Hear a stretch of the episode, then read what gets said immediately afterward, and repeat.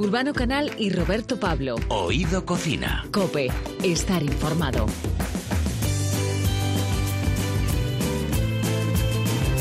Una de programa. Oído Cocina. ¿Qué tal? Buenas tardes. Estás escuchando Oído Cocina. Es el programa gastronómico que cada 15 días puedes saborear en la web de Cope. Un espacio para hablar de la comida como necesidad, como total y auténtico placer y como fuente de salud. Un lugar para compartir vida y gustos, donde grandes chefs, artistas, deportistas o escritores nos muestran qué lugar ocupa la comida en su vida. Si no te quieres perder nada, nos puedes seguir en Twitter, en Facebook y también en Instagram. Solo tienes que buscarnos como Oído Cocina Cope. Así nos puedes consumir en el momento que más te apetezca con la garantía de que no engordarás ni un solo gramo. Comenzamos el menú de hoy con Martín Berasategui. Siempre digo, y la gente que me conoce bien sabe que soy eh, transportista de felicidad y, y pienso en cocina es donde más a gusto me, siento y es donde me he ganado el cariño de todo el mundo. Seguimos degustando el buen ambiente que se crea siempre alrededor de Mario Vaquerizo. Entre otras cosas hablamos de su paso por Masterchef. Y he disfrutado mucho cocinando. Eh, te voy a decir que es lo más duro que he hecho en mi vida. ¿Crees que podrías vivir, alimentarte y ser feliz en un mundo sin gluten, sin lactosa, sin huevo? O como dice la autora del libro Pastelería sin sin sin desesperarse. Ahora tengo una hija que tiene 16 años, hace 15 años descubrimos que era celíaca. Y entonces esto es un mundo. Hay un grupo del que casi todo el mundo ha tarareado alguna, alguna de sus canciones.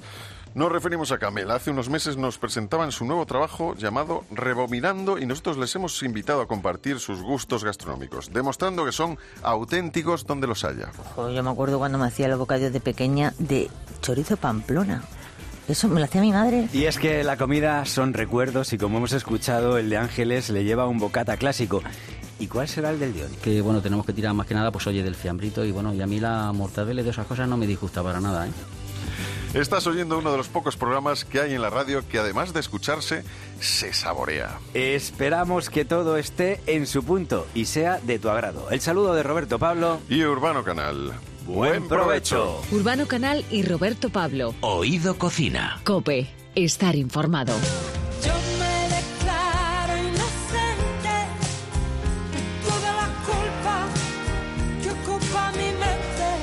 Para hacer cocina de creación hay que estropear muchos platos antes. El viaje es largo y hay que saber sortear los sinsabores para llegar al sabor redondo y rotundo de un gran plato. Para ello hay que tener un carisma especial y una ambición a prueba de bombas. También es fundamental saber rodearse bien, por supuesto, de un gran equipo, pero también de estrellas. Y no nos referimos a estrellas Michelin, aunque también las tiene, exactamente 10. Es el chef español con más distinciones de la guía Michelin. Pero para estrellas, las mujeres que le han rodeado durante toda su vida, de las que presume cada vez que hemos tenido ocasión de escuchar. Su madre, su tía, su mujer, su hija, son los grandes ingredientes de una cocina magistral que maneja nuestro invitado a golpe de garrote. Martín Berasategui, bienvenido. Aquí estamos, muchas gracias. Bueno, y lo primero, enhorabuena. Sí. Enhorabuena, eh, que sabemos que hace poco habéis estado de celebración. Eso es. Siempre está bien celebrar, porque habéis conseguido muchísimas cosas, entre ellas la primera estrella Michelin otorgada a un bodegón, el bodegón Alejandro, una casa de comidas familiar que coges en 1981, ya ha llovido un poquito desde aquella, y en el 86 obtienes esa primera estrella. ¿Qué queda en tus restaurantes actuales de ese bodegón Alejandro y de la cocina que tú has mamado desde que eras pequeño? Hombre, pues que queda absolutamente todo. Quedan, pues que, aquello fue, fue mi universidad, porque yo nací en, aquel, en aquella casa popular de comidas y yo no hacía vida en casa como hacéis vosotros o como hace mi hija o mi yerna. y, y nosotros cuando salíamos pues de la escuela pues hacías las trastadas y luego el, sitio donde ibas no era casa, sino a casa solamente ibas a dormir, eh, ibas al bodegón y aquel bodegón pues tenías, pues bajabas unas escaleras y a la izquierda tenías un comedor para los clientes del restaurante y al fondo tenías la cocina de carbón que dependiendo de cuánto carbón echaban pues alcanzaba hasta 340 grados y luego pues aquello tenía pues esa parrilla de carbón que solía estar mi difunto padre allí y luego pues de las escaleras a la derecha ahí estaba un comedor para los amigos de mis padres y y bueno, aquello era increíble. En una mesa tenías poetas vascos, en otra mesa tenías carniceros, en otra mesa tenías taxistas, en otra mesa... Eh, esos son mis principios y queda todo, esas formas y esas maneras que tenían mis padres. Esas eh, siempre estaban contentos, siempre eh, no faltaba nunca una sonrisa ni y nunca había una mirada mala o gesto y a la, vez, a la vez eran gente con una mano firme y trabajadora. Eso es lo que llevo yo y es lo que me ha servido para, para estar hoy aquí con vosotros en esta maravillosa entrevista. Pero y luego pues pues de cocina pues aquellos son mis principios, son son mis primeras letras del abecedario del aprendiz de cocinero, que 44 años más tarde sigo siendo igual de aprendiz de cocinero que entonces o más. y bueno, y, he sido pues, pues un entusiasta, un, un, trabajador como nadie se puede imaginar y, bueno, eh, estoy viviendo un sueño. Soy el cocinero del mundo que en su país tiene más estrellas Michelin y, el que más diamantes de habla hispana del mundo y dos años seguidos mejor restaurante del mundo votado por los clientes, no se puede pedir nada más. Mm. Y, y bueno, no sé, un, disfrutón por naturaleza y alguien... Eso también, ¿no? Sí, y alguien que se ha dejado la vida para el arte, para el arte de la cocina y, y, alguien que vive en cuerpo y alma todo, todo y mucho más y, y enseño a los demás a hacer más y mejores cosas y, contagio, transmito, ilusiono a toda esta gente joven que son infinitas veces mejores cocineros de lo que yo era, porque siempre que me hablan negativamente de la gente joven me, me, pongo como un tigre porque no les entiendo, es que es que no les entiendo porque es que nunca ha habido una generación tan tan rápida, la tecnología ha cambiado el mundo y la cocina mucho más y son igual de trabajadores de lo que nosotros éramos y tienen una frescura increíble. Pero sabes una cosa que has dicho que creo, bueno, en estos cinco minutos yo creo que has descifrado tantos de los, eh, eh, fíjate, además iba a decir problemas, ¿no? Pero de las soluciones para muchos de los problemas que muchas veces vemos en la sociedad. Has hablado de la ilusión, de la juventud, que eso también eh, muchas veces hay que motivarles, ¿no? Para que para que tengan esa ilusión. Pero has hablado de la universidad, que fue tu universidad, aquellos inicios. Has hablado del buen humor de tus padres, que creo que eso es fundamental también a la hora de, de tener un trabajo, de seguir disfrutando ese trabajo pesar pesar de que, de que ha ido pasando el tiempo.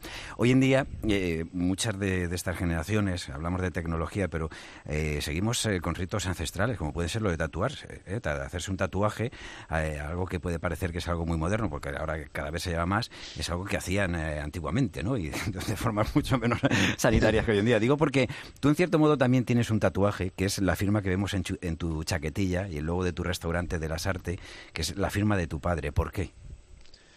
Pues después de todo, de la cantidad de cosas increíbles que me han pasado, pues como en muchos hogares y en muchas casas de, este país y del mundo entero, pues nos entró el, el, problema de la salud en casa a través de la salud de mi padre y, eh, ha sido el único que no ha visto absolutamente nada de lo que me ha pasado.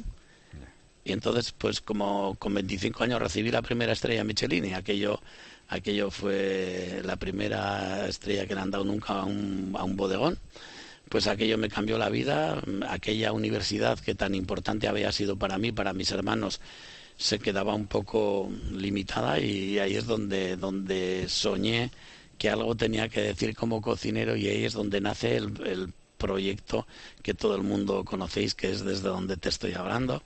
Y bueno, el único que no ha visto nada, todos los demás han sido longevos entonces, cuando me trajeron los creativos de, que hicieron ahora hace, 20, hace 26 años, pues les dije, no, no, y, hice la firma que todo el mundo conocéis que no es, que no es la mía, que es la de mi padre.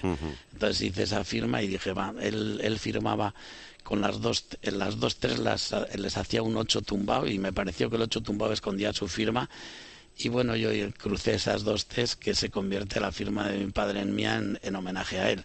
Entonces, todos los restaurantes que tengo por el mundo, todos tienen, o todas o algunas letras de la firma de mi padre en homenaje a él, que es el único que no ha visto que no ha visto nada de lo que me ha pasado, pero que seguro que está con muchísima fuerza ayudando. Los mejores genios de todos los tiempos en la cocina son gente que ha hecho historia y que son artistas que se han superado a sí mismos y yo creo que, que mm, seguramente no estaría yo hoy aquí si no hubiese tenido la suerte de tener estos, estos padres y estos amigos que tengo, que por encima de todo son grandes amigos que tienen sabiduría técnica y buen gusto y que me dejan boquiabierto en cada cosa que les voy a hacer. Pues venga, de boquiabierto vamos a, un bocadillo. sí, eso eso, es, es una cosa que nos gusta preguntar a todos los grandes chefs, porque sabemos que, que, que os gusta un buen bocadillo. A ti, cuando te preparas un bocadillo, ¿cuál es? ¿A, a mí? Sí. Bueno, yo puedo, puedo hacer un montón de un montón de grandes bocadillos, pero por ejemplo un, un bocadillo súper súper fácil de hacer en, en casa es p- si por ejemplo coges unas sardinas unas sardinas en aceite con un poquito de agua mineral trituras trituras añadiéndole unos quesitos de estos en porciones un poquito un poquito de mostaza unas hojas de perejil trituras bien todo esto y le añades eh, un chorrito de aceite así, como si estarías montando una maonesa. Sí. Vale. Y te sale una crema de sardinas y quesitos increíbles. Qué y, rico.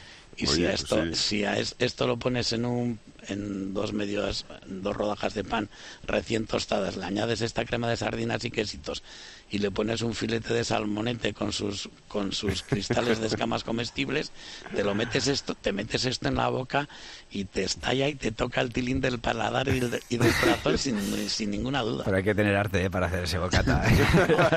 Que es súper fácil, hazme caso. una Es tapa. Vamos con una tapa.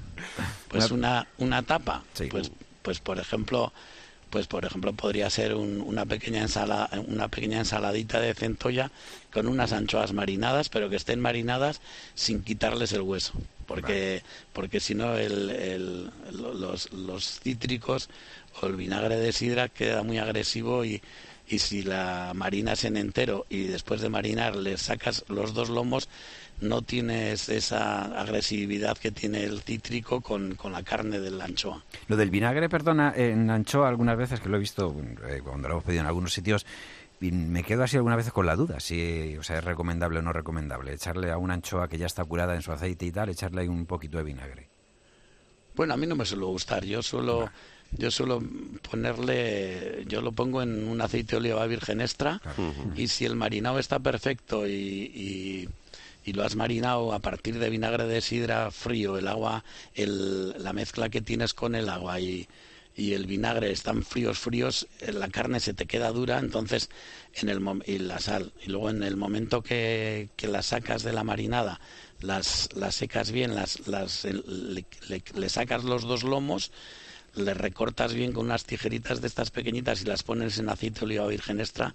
Si la receta del, del, del marinado está perfecta, se, se te queda una anchoa im- impresionante. Espectacular, desde luego. Y, eh, hablamos del aceite de oliva virgen extra, por supuesto, uno de los grandes tesoros de nuestra gastronomía.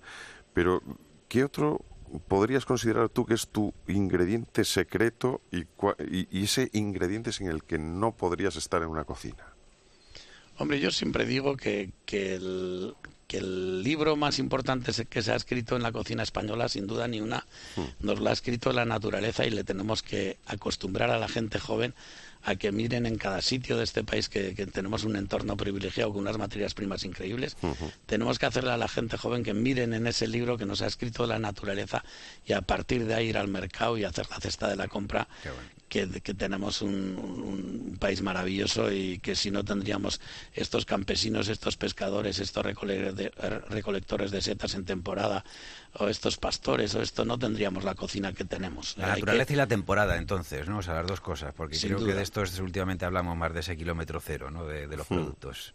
Sí, sí, sí. Yo, yo soy de los que dice que, que cada estación, mejor dicho, cada mes nos traen unos productos increíbles nuestra naturaleza y hay que seguirla, hay que acompañarla y luego hay que poner en valor esta suerte que tenemos los cocineros que hemos nacido en este país, como, como otros grandes y otras grandes profesionales que tiene este país y, y hacer que esas esponjas estén siempre bien humedecidas de talento todos los días porque la gente joven, si les das, mm, nunca te fallan, nunca, es imposible.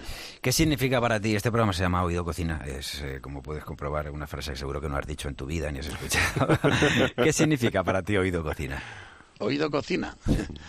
Pues que, que la cocina es, es algo que nos hace que es donde mejor me encuentro, es lo que más soy un chiflado como cocinero y, y soy inconformista por naturaleza, no me conformo con que las cosas en la cocina hoy salgan bien. Lo- esto nos ha servido para llegar hasta aquí, pero lo más importante es lo que hagamos hoy al mediodía o hoy al mediodía lo que hagamos hoy a la noche.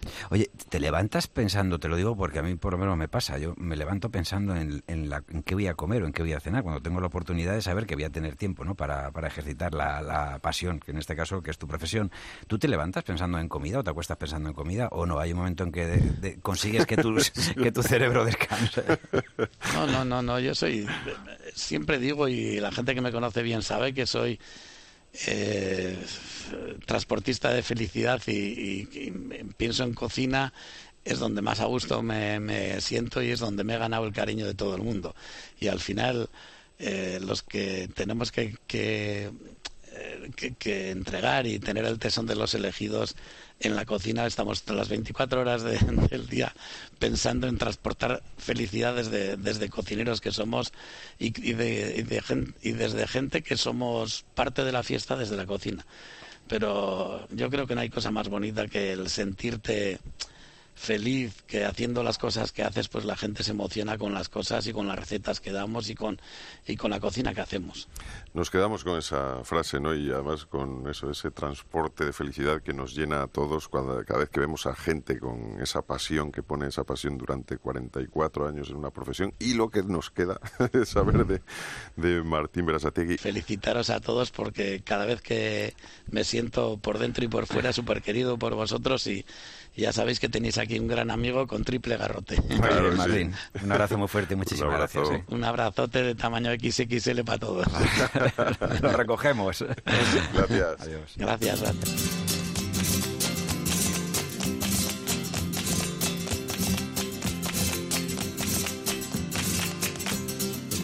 Urbano Canal y Roberto Pablo. Oído Cocina. Cope, estar informado.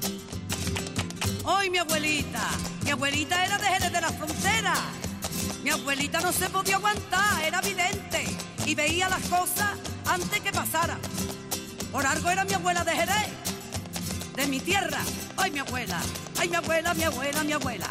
Mi abuelita tenía Hace unos días Mario Vaquerizo nos sorprendía con un libro de cuentos dedicado a los más peques y adolescentes para que conozcan a los grandes rockeros. Nosotros nos lo hemos leído y lo hemos disfrutado porque nos encantan los cuentos y también los rockeros y disfrutar de la música. Ahí lo llevas. Hemos aprendido un montón de cosas y ya hemos tenemos nuevas historias que contar a nuestros hijos, sobrinos, nietos o peques que hay alrededor de nuestra vida. Pero en esta ocasión le vamos a pedir a Mario Vaquerizo que nos hable de otra de sus pasiones muy buenas. Mario Vaquerizo. Muy buena. Vamos al tema gastronómico. Vamos. Llegaste a la final de Masterchef y algo que demostraste es que eres muy disciplinado y que disfrutas de la comida. ¿Te has planteado en algún momento lo de la cocina a nivel profesional? No, a- a- bueno, a ver, joder, es que es muy complicado. Mira, ¿sabes lo que pasa? Te voy a decir muy claramente. Yo jamás había pensado presentarme a un concurso, pero de ninguna manera, de ningún concurso, porque yo pensaba que no era competitivo. Yo dije, pues me da igual, yo me han, presento, me han dicho que me presente a Eurovisión, digo, yo que me voy a Eurovisión allá a competir con las demás y tal. Cuando llegó el momento de Masterchef, dije que sí, porque me gusta aprender cosas nuevas. Yo no tenía ni idea de cocina, ni idea, ni idea, ni idea. De hecho, en casa cocinaba muy poco. Pero entonces dije, joder, mm, pues cuanto más sepas cosas hacer en la vida, mejor, más, mejor persona más sabrás y más sí, disfrutas. claro. Y he disfrutado mucho cocinando. Eh, te voy a decir que es lo más duro que he hecho en mi vida. Lo más duro. Lo más duro, sí, lo más duro. Era asistir, porque para mí, hablar de mí, hablar de los libros, como estuvimos el otro día, hablar, estuvimos en un escenario es fácil, pero a enfrentarme a una cosa que yo no conocía me imponía mucho. Bueno, entre otras cosas, tú eres músico y la música es fundamental también en ella, el entendimiento entre toda la banda. ¿Para ti la cocina es más complicada que la música? No, la cocina, en mi caso, en la cocina estaba yo solo. Ah. Que eso también me salvaba un poquito. Yo me concentraba, yo estaba en ese concurso que es muy estricto. Todo lo que veis en Masterchef es de verdad. Y después, el día que lo haces mal y te dicen los jueces que lo has hecho mal, te vas a tu casa amargado, amargado. Lo que ocurre es que yo soy muy disciplinado, como tú bien dices, soy muy profesional y me, me- me empapé de la cocina. Entonces he cocinado mucho durante este, este proceso en Masterchef y ahora estoy descansando. Es decir, no me veo con, con un restaurante, eso sí te lo digo. Pero no porque no me guste, porque es verdad que disfrutas. Además, cocinar es muy bonito por cómo te lo agradecen el resto. Es un regalo que haces. Es decir, yo gracias a Masterchef, pues ahora cuando viene la gente a mi casa hago guisos muy buenos, ¿eh? Yo te hago unas lentejas con una espuma de patata revolcona. Que está de rechupete. He visto la foto en Instagram, la vamos Lo a has sacar. visto, ¿no? Hombre, es verdad. digo, ¿eh? Eso porque a mi mujer le gusta. Y mi mujer echa de menos que cocine menos en casa ahora, porque durante el proceso y el concurso cocinaba todos los días. Y mi hermana, que es vecina nuestra, bajaba a recoger la comida, porque yo hacía todo carrilladas, guisos. Empecé con la base más mm, clásica, Sí, digamos, claro, el sofrito, lo más tradicional, y después fui al mundo de esferificaciones y ese tipo de Uf. cosas que son más complicadas, pero que te requieren mucho, pero que a mí me gustan menos también. Ya. ¿Sabes? Lo- yo Ya, sí, yo creo que lo clásico siempre fue moderno. Te entiendo perfectamente. Lo que pasa es que alguien, por ejemplo, que ha sacado un libro, Mario Vaquerizo, Cuentos para niños y niñas, que es moderno, pues en la cocina se tiene que acostumbrar a lo moderno también. Mm. Ya, también, no, no, O sea, de- y lo agradezco, ¿eh? Por ejemplo, hacer todo tipo de, de mezclar texturas, sabes lo que te quiero decir, y sobre todo que aprendes y que te das cuenta que ahí hay un universo y un mundo por explotar, explorar muy grande, ¿no? Lo que pasa es que como yo me gusta hacer tantas cosas, pues mm, la cocina la tengo ahí, pero como tú bien dices, llegué el tercer finalista, ¿eh? No, es que, o sea, yo, y además hiciste, te digo, que ese programa fuera seguido, es- much- muchos de los que estábamos éramos seguidores a, a Masterchef, era porque estabas ahí. Eh, eh, ¿Cómo está ahora mismo Caballito Ganador? Porque Caballi- sabemos que has estado algo perjudicado, pero hace Sí. unos días por fin has podido volver a tocar con las Nancy Rubias. ¿Cómo, cómo ha sido? Caballito, caballito ganador empieza a galopar. Va trotando poquito a poco, pero está deseando galopar y ser un pura sangre Vale. y ganar todos los torneos esos. Eh, afortunadamente estoy mejor. Muchas veces también, fíjate, las formas de comunicarse son muy importantes. Y a mí, por ejemplo, hasta incluso para dar un diagnóstico, las formas son mm, muy importantes, puedo Sí. decirlo. A mí me dieron un diagnóstico muy alarmista que me hundió mucho más en ese proceso en el que estaba de muchos dolores. En realidad, todo se ha reducido a que tengo muchas protusiones y tengo problemas cervicales que me, me repercuten en el nervio, que afecta al hombro, hombro que no puedo mover y que a día de hoy tengo atrofiado, porque no puedo hacer ejercicio, ¿no? Pero bueno, todo esto hay que tomarlo, los primeros momentos son muy de desesperación, pero yo soy un tío muy activo, un tío que me gusta ir Claro, al claro, gimnasio, sí, que sí, he tenido que dejar, te, te rebotas mucho, mm, te, mm, te vuelves que no eres tú, eh, te pones triste, porque a nadie le apetece estar en la cama metido con dolores constantemente, ¿no? Salvando la distancia que lo mío no es nada comparado con lo que desgraciadamente tiene otras Sí, personas, bueno, pero ¿no? la salud de cada uno Pero la, la salud cuando te toca a ti afecta, lo sí, ves sí. mal, ¿no? Entonces, pues bueno, ya me he puesto en manos de buen fisio, estoy con rehabilitación y estoy deseando volver a ser, no Gabito ganador, sino el Mario que ha sido siempre, que es una persona muy vital, muy, muy loquita, para lo bueno y para lo malo, pero siempre con buen humor, que es lo que estoy recuperando ahora. La alimentación es muy importante, te digo La una cosa, ¿eh? para sí, la sí. salud, o sea, que no, es no, desde luego, por supuesto. ¿A ti qué te gusta comer? ¿Cuál sería así un A mí plato? me gusta comer, eh, yo soy como un niño pequeño, soy como los niños rockeros estos de los que hablábamos, pues ¿Sí? así. Me gustan mucho las hamburguesas. Qué bien. Las hamburguesas me encantan, pero me gustan las mm, las que son muy malas para la salud, porque tienen mucha grasa y bacon, mucho queso, bacon, queso, pepinillo, o todo sea, eso que me encanta, disfruto frito, mucho, sí. pero también necesito que después cuando vas a vas a casa de mis papis que le encanta, por ejemplo, también cocinar a mi padre, te pone un buen chuletón de Ávila y también yo soy más carnívoro, por ejemplo. ¿Qué prefieres hacer? ¿Una buena cena para los invitados y que todo el mundo alabe tu buena mano en la cocina, tu buen gusto, o un buen concierto? Pues yo creo que las dos cosas. Primero digo el concierto y después hago lo otro. Pero que haya cocinado otro. Que haya cocinado otro. No, pero bueno, también das un concierto después y después te vas con tus amigos a casa. Muchas veces lo hemos hecho, ¿eh? A lo mejor cuando actuamos en Madrid eh, nos vamos después a casa y a lo mejor acabas porque no tienes, eh, llegas tarde a los restaurantes y ya está todo cerrado y dices, pues vamos a casa de Atopacio y ahí organizamos algo y cogemos y hacemos un, un picadillo cubano o hacemos unas pizzas, no sé. Hmm, Seguís Las con- dos cosas. eh, las pizzas yo, yo creo que llegarán a la casa de Madrid, pero también eh, tenéis una casa en las afueras. Eh, ¿Haces barbacoa? En- Sí, y paella. Oh, Ahí, claro. sí, sí. Te refieres a la casa Viviana, como Sí, se llama, casa está. Viviana, que es la casa que nos vendió nuestra amiga Viviana. Y que, que nosotros decimos nuestra casa de campo, porque claro, como siempre vivimos en Gran Vía, aquello nos parece como es un campo, porque tiene mucho jardín, pero en realidad es en Madrid, porque es en Boadilla del al lado, Monte. sí.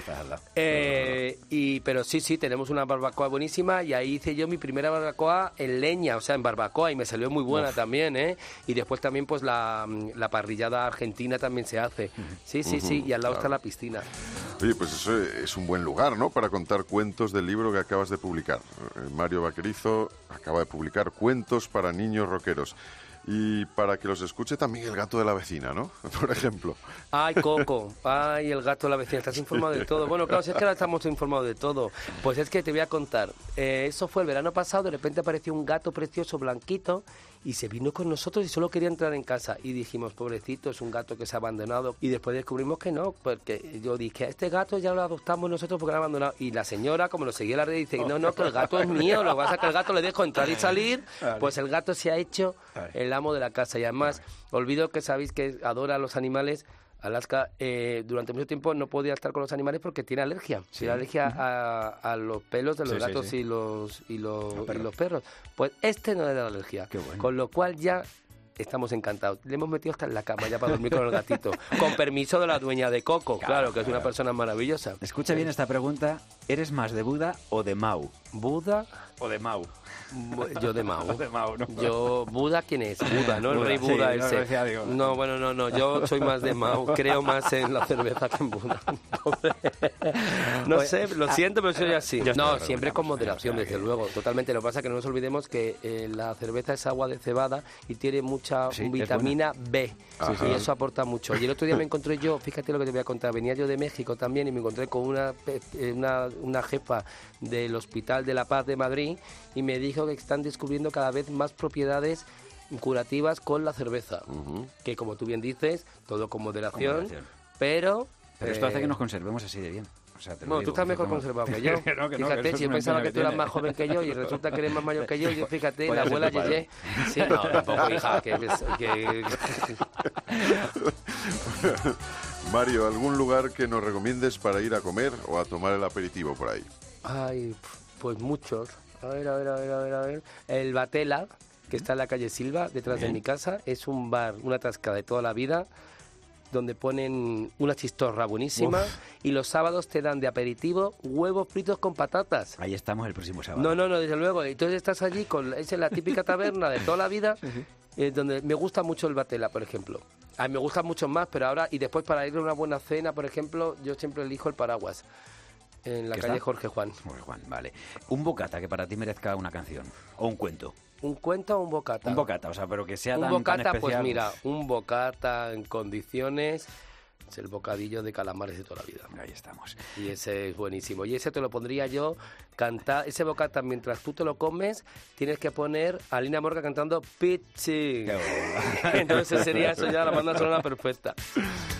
Oye, Mario, no sé si es verdad lo que has dicho o, o que has dicho tú, que te gustaría visitar todos los Masterchef del mundo, que has salido tan encantado que si es necesario harías ese esfuerzo. A ver. Ya sabes que yo me gusta, me gustaría haberme inventado el don de la ubicuidad y me gusta estar en todos los sitios. No, y me gusta estar porque eh, la verdad lo de Masterchef ha sido una cosa maravillosa. Entonces sí me gustaría estar en todos los sitios. Lo que pasa es que, claro, me quedo con la versión de España. Sobre todo por una cuestión idiomática. Tú imagínate yo en el Masterchef de Estados Unidos, ¿qué voy a hacer? No, bueno, los vuelvo locos, pero vamos, yo después les pongo a hablar ahí. Muchas veces también las ganas trascienden la barrera idiomática, ¿no? Venga, ya para acabar, ¿hay algún alimento o plato con el que no tragues que no puedas con él? Ay, pues no, suelo comer de todo. Hasta incluso comí gusanos en México con Ana Torroja, ¿eh? ¿Comiste gusanos? Comí gusanos con Ana Torroja, sí, que, ¿no ves? Otra de mis roqueras favoritas. Y fui a México a estar con ella y nos invitó a comer y me dio gusanos y los comí por primera vez. No, no, yo soy de, soy de comer poco, pero como en la vida tampoco soy prejuicioso con la comida. Me viene bien todo, una verdura, un, pon, un poto gallego de estos o lo que se diga, un pote. eh, me gusta todo, disfruto todo comiendo. Hasta las, la comida gaditana me gusta mucho, ¿eh? El bien me sabe me parece maravilloso. vamos, Me- y las que- Buah, que las he descubierto hace ahí. poco, qué buenas. Que fíjate, hubiera Aquí en tenido... Madrid hay una taberna que sale muy bien, ¿eh? La caletera. Ey. Hombre, ahí está, al lado de mi casa también. Oye. O sea que... Pues nos ha alimentado también mucho cuentos para niños. ¿Qué hay que decir? Niños, niñas, rockeros, rockeras. Yo ¿no? O sea, diría niños rockeros porque eso engloba todo, Son pero después como vale. vienen todo lo de la, la lengua oficial esta vale, ahora y pues tal y cual, pues decimos, Como para, ahí. decimos cuentos para niñas y niños rockeros, que eso engloba todo. De Mario Vaquerizo, que nos ha alimentado y que hoy ha estado compartiendo con nosotros aquí pues un poquito la mesa de Oído Cocina. Muchísimas gracias, Mario. Muchas gracias a vosotros, un placer como siempre, ¿eh? Chaito, chao. Urbano Canal y Roberto Pablo. Oído Cocina. Cope. Estar informado.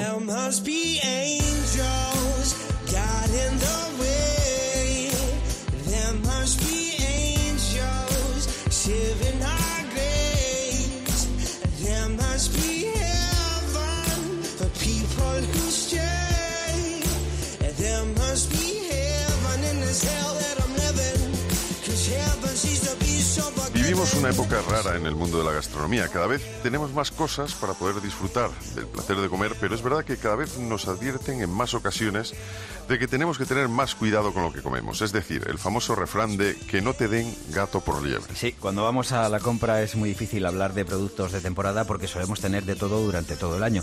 Además, las estanterías de las grandes superficies están llenas de cajas de cereales, galletas y otros tipos de alimentos que al leer de qué están hechos nos sorprenden por los ingredientes que llevan, en muchas ocasiones Bueno, pero esto que estamos comentando sirve para que los consumidores cada vez estemos más pendientes de lo que echamos a la cesta de la compra y que la calidad sea un valor a tener en cuenta tanto como el precio. Pero lo mejor para evitar que nos engañen o para estar seguros de lo que vamos a comer es elaborar nosotros mismos los alimentos que nos gustan. Por eso, si eres de las personas que disfrutas en la cocina, no te pierdas estos próximos minutos porque te van a resultar muy interesantes. Hoy en Oído Cocina te vamos a recomendar eh, un libro que se llama Pastelería sin sin, de Gabriela Machesotti y, eh, bueno, en la misma portada leemos sin alergias, sin intolerancia, sin gluten, sin lactosa, sin huevo, sin complicaciones, sin excepciones, sin miedo, sin desesperarse. Gabriela es máster en, en bromatología y control de calidad de los alimentos y consultora experta en alergias e intolerancias alimentarias. Gabriela, bienvenida. Hola. Lo primero decir que bromatología es la ciencia que estudia la composición de los alimentos, las propiedades, el proceso de fabricación, los ingredientes, el almacenamiento. Vamos, que no es una broma, ¿verdad? Ya sabía yo que ibas a decir algo. este. ¿Cómo te conozco? Es que es buena de bromatología y luego dices, madre mía, si Claro. esto de broma tiene poco. Sí, bueno, no es ninguna broma, des- desde luego, pero ¿por qué esta preocupa- preocupación que yo creo que es un poco reciente, ¿no? Por los ingredientes. ¿Qué te lleva a interesarte tanto por la preparación de los alimentos y qué nos lleva al público en general? Porque hace unos años no nos preocupábamos tanto de mirar la- los productos por detrás, las etiquetas, y ahora sí. Bueno, Pastelería sin sin es un libro que tiene sin sin, sin alergias, sin sin, alergias. intolerancias, pero justamente es un libro para todos. Ajá. Es un libro en el que, además de 80 recetas, aquí lo que he querido incluir es todo lo relacionado con eh, recetas que fueron exclusivamente escritas eh, para celíacos, sin gluten, pero también hay sin lactosa, sin huevo. Entonces, ¿qué pasa? Cuando mm, tú entras en este mundo, por ejemplo, en el mundo sin gluten, que a veces entras, Sí, como en claro. mi caso, porque hace, ahora tengo una hija que tiene 16 años, hace 15 años descubrimos que era celíaca. Y entonces esto es un mundo. Sí, claro. Y a partir de ahí te planteas, ¿qué estamos comiendo? ¿Qué estamos haciendo? ¿Qué necesitamos? ¿Cuándo se lo descubrieron? Perdona, que Pues se lo descubrieron cuando tenía un año. Hay una certeza evidente y es que cada vez hay más gente que es, que es celíaca o, o intolerante a algún alimento, o por lo menos ahora es más fácil diagnosticar. Por eso te hacía la pregunta, ¿no? Este tipo de alergias o problemas con la alimentación. Cuando tu hija le descubre la celiaquía, te pones las pilas, empiezas a investigar. ¿Cómo fue ese proceso? Bueno, al principio es un shock. Al principio es un shock y esto me pasa, me ha pasado a mí, a nuestra familia y a todos los que los que te dan esta noticia, porque dices, ¿y ahora qué comemos? Y de todo lo que tenemos, ¿qué podemos comer? Entonces, justamente eso, empiezas a investigar, empiezas a ver, bueno, ¿qué es lo que tiene gluten? Y te encuentras que muchas cosas de las que estabas consumiendo, muchísimas tenían gluten, algunas ocultas que no lo sabías. Entonces, ahí empieza donde empezamos, eh, ahí empieza un proceso, lo primero que haces es empezar a leer etiquetas, ¿no? Para nosotros ir al supermercado, leer etiquetas y empezar a encontrar Ahora, ahora más, que, más que preguntarnos de si te has leído algún libro este año, te pueden preguntar ¿cuántas etiquetas te has leído este año? Muchas. Y cada vez que vas a la compra lo lees, porque cuando cambian Sí. el packaging, o depende de la marca y el producto, algunos pueden tener gluten, otros no, o pueden tener trazas dependiendo de dónde lo han fabricado. Cada vez, por suerte, tenemos más cosas que podemos consumir, Mm. pero que también tenemos que hacer esta lectura de etiquetas. Bueno, comentas que pasaste del caos al control en este libro. ¿Para qué te ha servido ese control en tu dieta? Y, y además yo creo que es una cosa fantástica, pasar todos del caos al A control. control. Vamos, a, vamos, a, vamos a tomar los mandos de lo que comemos ¿no? y de lo que metemos sobre todo en nuestra, en nuestra Sí, cocina. me ha servido para no desesperarnos, Mm. para saber que estábamos comiendo bien. Al final empezamos a comer muchísimo más sano, porque como lo que puedes comer son carnes, verduras, frutas, pescados. Y después, donde teníamos que tener cuidado, es eso, en los panes, en, en la pastelería, en los bizcochos. Y entonces dijimos, bueno, esto no puede ser algo que nos entristezca. Todo lo contrario. Entonces, al principio empiezas a comprar harinas, a comprar y a hacer recetas. Es decir, bueno, si a mí esta receta que hacía mi madre salía tan bien, aquí cambio el tipo de harina, la hago y te sale un churro. Te sale, te sale mal y tiras muchas cosas. Sí, sí. El ingrediente es fundamental en este caso. El ingrediente fundamental, además del cariño, el ingrediente fundamental es aprender a cocinar distinto, porque justamente las harinas eh, tienen un comportamiento distinto a lo que es la harina de trigo, al no tener el gluten, y entonces hay que aprender a dosificar. Hay que eh, las cantidades son distintas, eh, bueno, las texturas son distintas. Muchas veces estás haciendo un pan, un bizcocho y te sale así un poco líquido y dices, bueno, ¿y esto no le voy a echar más harina? No. Hace un tiempo abriste el primer obrador de repostería sin gluten en Madrid. De hecho, sin glutentaciones se llama. Eh, ahora pastelería sin sin. Cuéntanos qué hay en el libro, cuál es eh, tu propósito cuando te pones a elaborar las recetas que hay en él. Porque aunque pone pastelería sin sin, o sea, es eh, mucho más variado las recetas, porque hay cosas saladas, hay para comer, hay para cenar, o sea, para desayunar, eh, para hacer las cuatro comidas, podemos decir, ¿no? Así es. En este libro que se llama Pastelería sin sin, hay dulces, hay salados, hay opciones, porque yo dije, bueno, a veces, ¿qué podemos preparar para un desayuno o una merienda, no? Tú puedes regalar este libro o puedes hacer alguna receta del libro para compartir con los demás. Eh, también otra de las partes dijimos, bueno, para ocasiones especiales, cuando vas a un cumpleaños, un picnic, una cena, también tenemos mm, otras opciones saladas. Y después también panes y pizzas, porque lógicamente todos queremos comer algún pan y alguna pizza. Entonces, aquí hay distintas opciones y, y me he basado eh, no solamente en escribirlo sin gluten, sino también sin leche o sin huevo, porque cuando tenía la pastelería, eh, conocí muchísima gente a la que eh, le elaborábamos específicamente productos y te decían, es que yo además no puedo comer esto o además tengo esta alergia e intolerancia. Entonces, mm, es un guiño a todas estas eh, personas, sí, que he conocido y, eh, y me parece, bueno, que es una manera de poder compartir, porque eh, una de las cosas que yo no tenía en cuenta cuando preparaba todas estas recetas y cuando hablaba con la gente eran las emociones. ¿Mm? Estas recetas provocan emociones, en la gente. no y en cualquier momento de la vida te puede pasar. Te puede O sea, pasar, o Yo sea, soy sí, ahora. Vale. Sí, o sea que se puede uno volver con los años, efectivamente. Sí, en cualquier momento te lo pueden detectar. Entonces, ¿Y bueno. esto por qué? O sea, ¿se sabe por qué? O sea... Bueno, lo que se dice además de tener eh, unos factores genéticos, Ujú. pero que el 30% de la población española los tiene, estos Ujú. genes.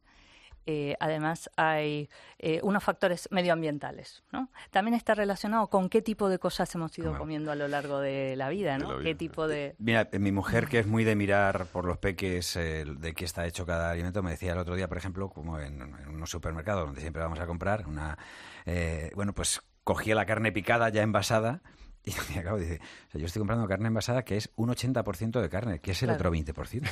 Claro. ¿Qué es el Sí, otro sí. 20%? ¿Sabes? O sea, porque claro, dice, esto es carne picada, o sea, debería Cosas, ser 100% carne cosas que picada. no deberían de estar ahí, cerdo, de, tener lo que sea. Dice, no, no, dice, pero es que dice, era 80% de carne y el resto, Bueno, en estas recetas vas a ver que es todo real. todo real. Eh, además, en estas, eh, una de las preocupaciones que yo tenía en este libro era incluir frutas, verduras, distintas cosas, pero también cosas que tuviésemos en casa, que fuesen fáciles de preparar. Hay alguna que tiene algún ingrediente así. Y, y sobre todo que tuviesen la foto. De los libros que cuando vas pasando así el dedo, vas chupando el dedo, no va a pasar. Sí se queda. Pues eh, Gabriela Marchesotti, eh, Marchesotti, ¿eh? Sí. que muchísimas gracias por habernos acompañado. El libro Pastelería sin sin. Muchas gracias. He cocina. apetecible desde el prólogo. Muchas gracias. Muchísimas gracias.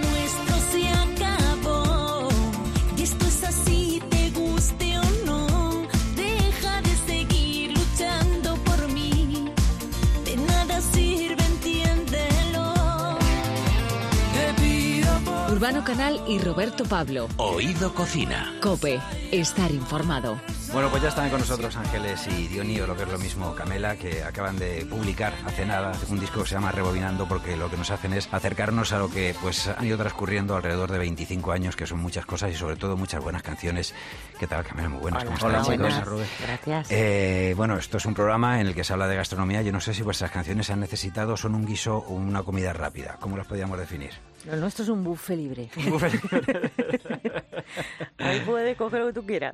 Tú eres cocinilla, me decías. A mí me encanta la cocina, te lo Sí. prometo. ¿eh? Yo cuando tengo tiempo, bueno, me vuelvo loca. La cocina me entretiene muchísimo, me relaja todo. Y me gusta comer. Yo estoy, yo estoy ahí, se la meto este Oye, pues daríais Da- total, no, ¿eh? no, no, ella, ella. ¿Y tú? Bueno, yo, a ver, vamos a ver. Yo también te tengo que decir, que tan cocinillas como... Pero yo te hago huevos fritos con papa. Cuidado, ¿eh? No, no, es- no es fácil. No es fácil, ¿eh? Todo el mundo se piensa que dice, bueno, ya te dice solo de huevos. No, no, cuidado, cuidado. Bueno, hace no mucho tiempo estuvo con nosotros Amaya y nos contaba que se presentó a un concurso de huevos fritos, precisamente. Cuando iba al lugar donde se iba a celebrar este concurso, pues tuvo que llamar a su madre para preguntarle eh, cómo se hacía un huevo frito y la temperatura que tenía el aceite. Sí, pero es que no lo hace con una espumadera, lo hace con una raqueta, tú sabes, raqueta. ¿no? Para que no le salte el aceite. Oye, ¿cuál es tu plato favorito? La paella, de toda la vida. La paella. Sí, sí, sí, sí. La paella tradicional de la que se hace. Me da igual, mira, me da igual con carabineros, con pollo, arroz con pollo, arroz, eh, arroz con gambas, arroz con calamar, arroz, o sea, arroz.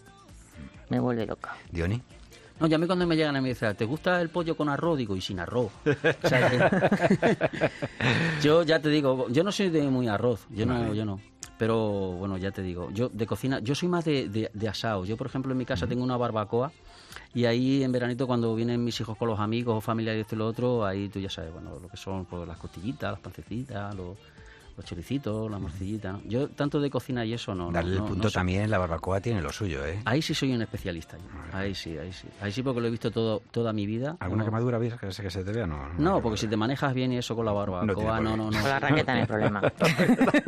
Ya no puedo sentirla a mi lado, ni su cuerpo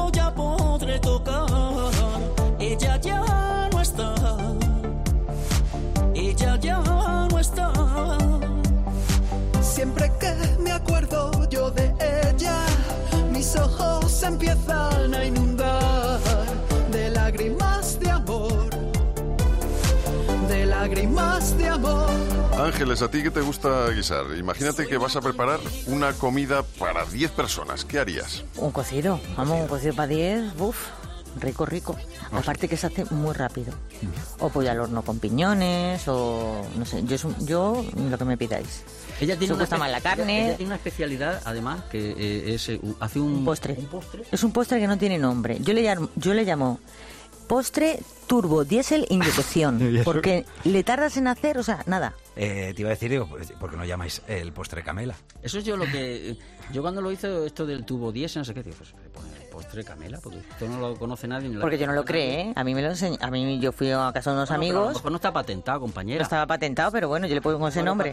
y ya. Vosotros Es que estáis acostumbrados a, a ganar a ganaros la vida de vuestro trabajo, pero la mayoría de la gente son parásitos que viven del resto del trabajo de los demás, entonces... Claro, a mí, a mí me lo dieron a probar y yo dije, esto está riquísimo, pero ¿esto cómo se llama? Y me dijeron, pues no tengo ni idea cómo se llama. Entonces, pues como nunca me han dicho un nombre, pues yo le pongo turbo, la inyección. Un ingrediente, dinos, por lo Tardas menos, que cinco lleva. minutos en hacerlo, queso Vale. fresco, gelatina de limón.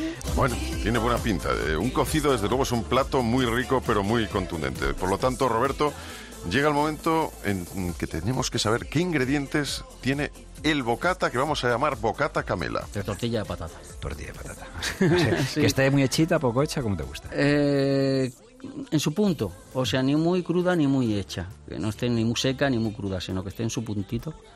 Pero bueno, es cuando hay tortilla de patata, hay veces que bueno, tenemos que tirar más que nada, pues oye, del fiambrito y bueno, y a mí la mortadela y de esas cosas no me disgusta para nada, ¿eh? Yo lo que he comido cuando era Por eso pequeño. te sí. digo, un bocadillo bien bueno de mortadela no está nada de malo. ¿Y tú? ¿Qué, Yo te quedarías el bocata? Ojo, yo me acuerdo cuando me hacía los bocadillos de pequeña de chorizo pamplona. Eso me lo hacía mi madre. Coincides con mi Sí, mujer. sí, pamplona. Kiriki, además, se acuerda de la marca. Ahora ya, claro, el fiambre casi siempre lo compramos aquí a Tutiplé, ¿no? Ahora ya no me acuerdo de la 200 marca, ¿eh? No. Pues yo algún día dices, "Eh, yo debo comprar a Kiriki, que dice Sí, que nos compraba mi cosa. tía y nos hacía los bocatas y Pero tal. hace muchísimo ya que no lo como, ¿eh? Hace También te que no digo, ¿y es verdad, pues, pues no sé, seguro que me harté. Ahora prefiero otras cosas, no sé. Algo, cosas más sanas. Aquí tu Intento. colega Leoni, que en toda entrevista está presumiendo además de, de cuerpo, de que está aquí, es que os cuidáis, o sea, se nota, no sé si luego es que hacéis mucho ejercicio, gimnasio, tal, Sí. pero os cuidáis. Sí, a ver, yo tengo ya mi edad, yo- a ver, yo ya voy para 49 años, yo no, yo no me ocupo estoy. decirlo, yo tengo mis cua- 49 años ya para cumplir. Y bueno, intentas llevar una dieta equilibrada, sobre todo, bueno, por, por, por nuestro trabajo y luego después, pues, oye, por tener una imagen. Y, y sí es cierto que, bueno, me gusta alternar muchísimo la- las comidas. Un día pasta, otro día carne, otro día pescado, otro día verdurita. Otro día a lo mejor ni como. Ah, ¿En serio eres capaz de no comer un día? Sí, a lo mejor picoteo algo, alguna cosita, esto, lo que sea. Pero más que nada es, es por eso, por tener una, una dieta sobre todo sana. ¿eh? Y luego deporte, pues sí, yo me voy a andar todos los días 7 8 kilómetros. Todos los días. Ángeles, ¿a ti cuántas veces te ha servido la comida un poco como, igual que los músicos soléis llevar la guitarra de repente o tener la posibilidad, porque sois artistas, de cantar y, y quitaros un poco de la mierda que vamos acumulando al cabo del día, por lo que ves, imágenes, cosas que no te gustan? La cocina, te digo, porque los que somos cocinillas nos, nos suele servir muchas veces de, mira, me meto en la cocina y me, me, me vado del mundo. ¿Te ha servido para ello? Hombre, sí, sí. Para quitarme el estrés del micrófono y eso, bueno. Ya me he cansado de tanto callar. Esto parece la historia de siempre, la de nunca acabar. Ya me cansé del silencio. Lo que yo quiero saber es lo que sientes en realidad por él. Porque no logro entender que sigas junto a él si tanto te hace sufrir. No le puedo dejar Llega uno de los momentos favoritos aquí en Oído Cocina, el momento de la tapa. Cuando tenéis ocasión de tomaros una tapa de esas que puede haber en las barras de toda España, ¿qué es lo que soléis elegir? Por ejemplo, tú, Ángeles. Pues es que como yo me cuido y me descuido, ¿sabes? Pues según, hay veces que digo, no, por cuidarme pues me pediría una tostadita con tomate o con un poquito de aguacate, no sé, intentando... Cuando me descuido es cuando ya me da el ataque que digo, veo un pincho tortilla así, para, por ejemplo, ¿no? O puede ser un pincho de, yo qué sé, hamburguesa. Yo qué sé. Eso ya más que tapa, ¿eh? Que te puede, que te puede dar, entrar por los ojos y decir, bueno, hoy me voy a descuidar. Pero no, intento cuidarme porque si no, tú sabes que los años cada vez sí. cuesta mucho más perder luego los kilos, ¿eh? Pues mira, también Álvaro Urquijo lo dijo en este programa. Dice, yo no sé qué pasa, que a partir casi cuando llegas a los 50, de repente todo, dice, por más deporte que hagas y menos que comas, siempre engordas, Es macho. que- O sea y es que te cuesta luego perderlo más. No hemos llegado a los 50, pero... No, pues yo pero estoy ya cuesta, ya yo cuesta. ya- yo ya estoy enfilado. Ya está- O sea, te está llamando yo a la ya- puerta, estoy menos, enfilado. Eh, una tapita tú que te tomarías. Sí, más o menos lo que ha dicho ella, pues a lo mejor pues llega a un sitito así que te tomas algo, pues un pinchito a lo mejor así de tortilla, un poquito de, de pan con aceite, jamoncito, a lo mejor que lo pides, ¿no? Un poquito pan tumaca también, como se suele decir eso. Sí, lo que veas luego ahí en las Claro. vecinitas y eso que te, que te, que te llamen la atención. Bueno, ya sabemos lo que sí que os gusta. Vamos ahora con algo que no os guste nada, que si podéis evitarlo, pues no lo pedís o no lo coméis nunca. Que no nos guste nada. Ay, el Eso. queso este que tiene azul, verde, todos los colores, que es un súper fuerte, que es que huele O sea, a los pies. cabrales, queso azul y roquefort y cosas de estas. Es que a mí me regalaron un queso, lo metí en la nevera y cuando fui a abrir la nevera, o sea, no podía quitar ese olor en toda la cocina. Sí, sí, Ya. eso no, no, no puedo con ello. Sí, pero tenemos una anécdota con esos quesos, que es que estuvimos el año el pasado, estuvimos en Suiza, en Delemont, fuimos a dar un concierto y el hijo de nuestro de nuestro manager Que nos eh, acompañaba. José Manuel nos acompañaba fue y compró quesos para aburrir De ese. pues de ese además llevábamos un pestazo ¿El avión? y claro nosotros hacíamos como que no veníamos con él ¿sabes lo que te quiero decir? Él se tenía que sentar con nosotros y las azafatas que nos miraban y decían no, no, si con nosotros no vienen ¿sabes lo que te quiero Haber, haber dicho, alguien se ha descalzado. Una peste. Uy, como- pero vamos, yo estoy con ella igual, más o menos. Esos quesos así, eso no me llama mucho la atención. Ángeles y Dionis, rebobinando, que muchísimas gracias por todo lo que nos habéis hecho disfrutar durante este tiempo y lo que aún queda por haceros disfrutar. Bueno, gracias. gracias. Urbano Canal y Roberto Pablo. Oído Cocina. Cope, estar informado.